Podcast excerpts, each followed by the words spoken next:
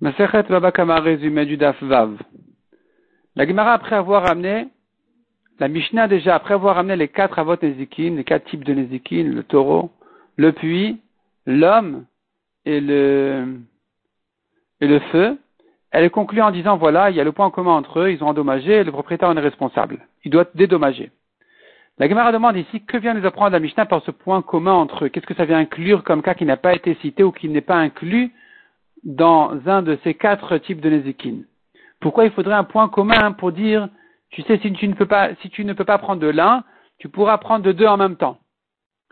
Et l'Agmara donne là-dessus quatre réponses, quatre exemples, où finalement quelqu'un aurait endommagé et que ça ne rentre pas dans un Avnezikin précis uniquement, on sera obligé de s'appuyer sur deux en même temps.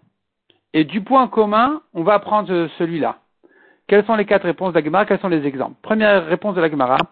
Un homme a déposé une pierre, un couteau, un fardeau sur son toit.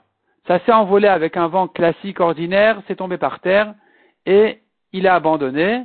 Voilà maintenant un obstacle. Il en est responsable. D'où j'apprends ça? À quoi ça ressemble? Est-ce que ça ressemble à bord À un puits?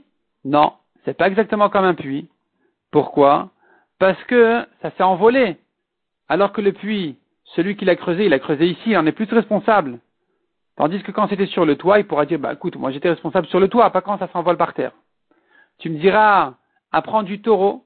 Le taureau, il s'est envolé, il est passé de là à là, il est encore né, il est allé activement. Et donc ici aussi c'est pareil. Non, pardon, le feu, pas le taureau. Le feu, c'est-à-dire Ici, ça s'est envolé avec un vent, mais le feu aussi, il avance avec un vent, qui l'amène en avant. Et donc, tu vois qu'il est responsable. Donc, pareil ici, il sera responsable de cet obstacle-là, qui s'est envolé avec le vent. Je te dirais non, mais le feu, il est endommagé en allant, tandis que là, ça s'est posé, puis ensuite, c'est l'âne qui a glissé dessus. Donc, qui dit que j'en suis responsable? Réponse, le puits. Tu vois bien que l'âne est tombé, tu en es responsable. Ah, mais le puits, finalement, je l'ai creusé ici, alors que ça je l'ai posé sur le toit, et ainsi de suite, le raisonnement se répète, finalement, je la prends du point commun entre le feu et le puits. Dans ce cas-là, de même que pour eux il est chayav, ici aussi il est chayav. Deuxième réponse. La Mishnah vient inclure bor amit galgel.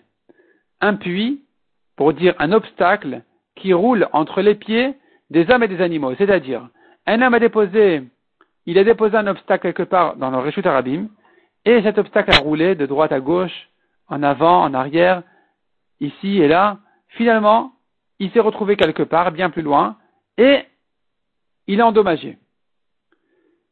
Il est chayav. D'où je sais ça Je la prends de bord. C'est pas vraiment comme un bord.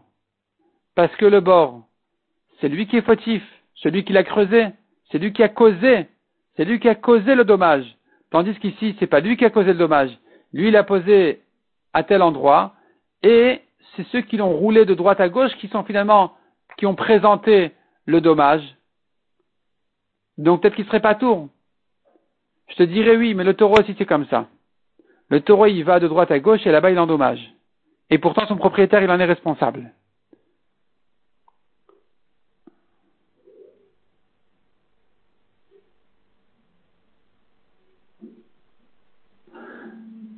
La Gemara dit mais non, mais c'est différent du taureau parce que le taureau, il est endommagé en allant. Donc j'en suis plus responsable, tandis que là, l'obstacle il s'est arrêté quelque part, et là-bas c'est l'âne qui a glissé dessus. Qui dit que j'en suis responsable Réponse bord. Tu vois bien, le bord il, a, il, bouge pas, et l'âne il est tombé dedans, et pourtant tu es chayav. Et donc finalement, entre bord et shor, je pourrais inclure ce cas-là aussi, de ce point commun, dire qu'il est chayav aussi dans le cas du bord Amit Galgal, qui s'est roulé entre les pieds. Troisième réponse d'Ilagmara, notre Mishnah vient inclure le cas de quelqu'un qui avait le droit, comme le dit une braïta, un homme a le droit d'ouvrir ses, égouts, ses eaux sales et ses ordures en hiver, les verser sur un réchuteur abîme, sur un domaine public, puisque la rue de toute façon elle est sale, elle est pleine de boue en hiver, un homme a le droit de verser aussi ses eaux sales là-bas. Mais attention, il en est responsable. Si c'est endommagé, il est chayav. Comment ça marche ce chiyuv là Pourquoi il est chayav? À quoi tu compares ça Tu vas comparer ça à bord, c'est différent. Bord, il n'avait pas le droit. Ici, il avait le droit. Tu vas me dire, Shor, mon taureau a le droit de se promener dans un Réchut Arabi, mais pourtant je suis Chayav s'il est endommagé. C'est quand même différent parce que Shor, il est endommagé en allant, tandis qu'ici, c'est ma flaque qui s'est arrêtée quelque part, et puis ensuite elle est endommagée quand l'âne a glissé dessus. Qui dit que je suis aussi Chayav? Réponse Bor. Tu vois dans Bor que tu es Chayav. Donc finalement, entre Shor et Bor, j'inclus ce cas-là aussi. Et enfin, quatrième réponse. Un homme qui a un mur qui va tomber, un arbre qui va tomber, le Bedin a fixé une date jusqu'à telle telle date, tu dois l'enlever, et il est, il n'a pas respecté le, il n'a pas, il, il pas, il s'est pas occupé de ça.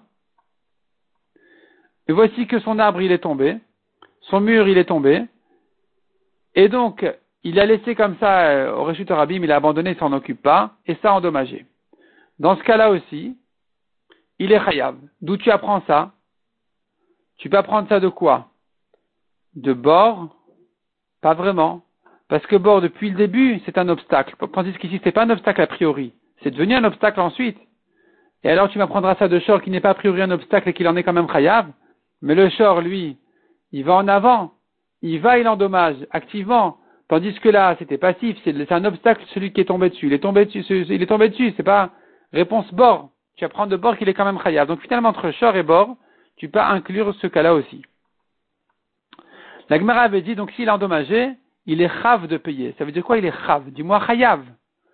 Petite remarque sur le mot de la Mishnah chav amazik. Répond la Gemara, chav, c'est une manière de parler d'un Tana Yerushalmi qui parlait comme ça, les, les de Yerushalmi, ils abrégeaient les mots, et donc finalement ils disaient chav au lieu de chayav.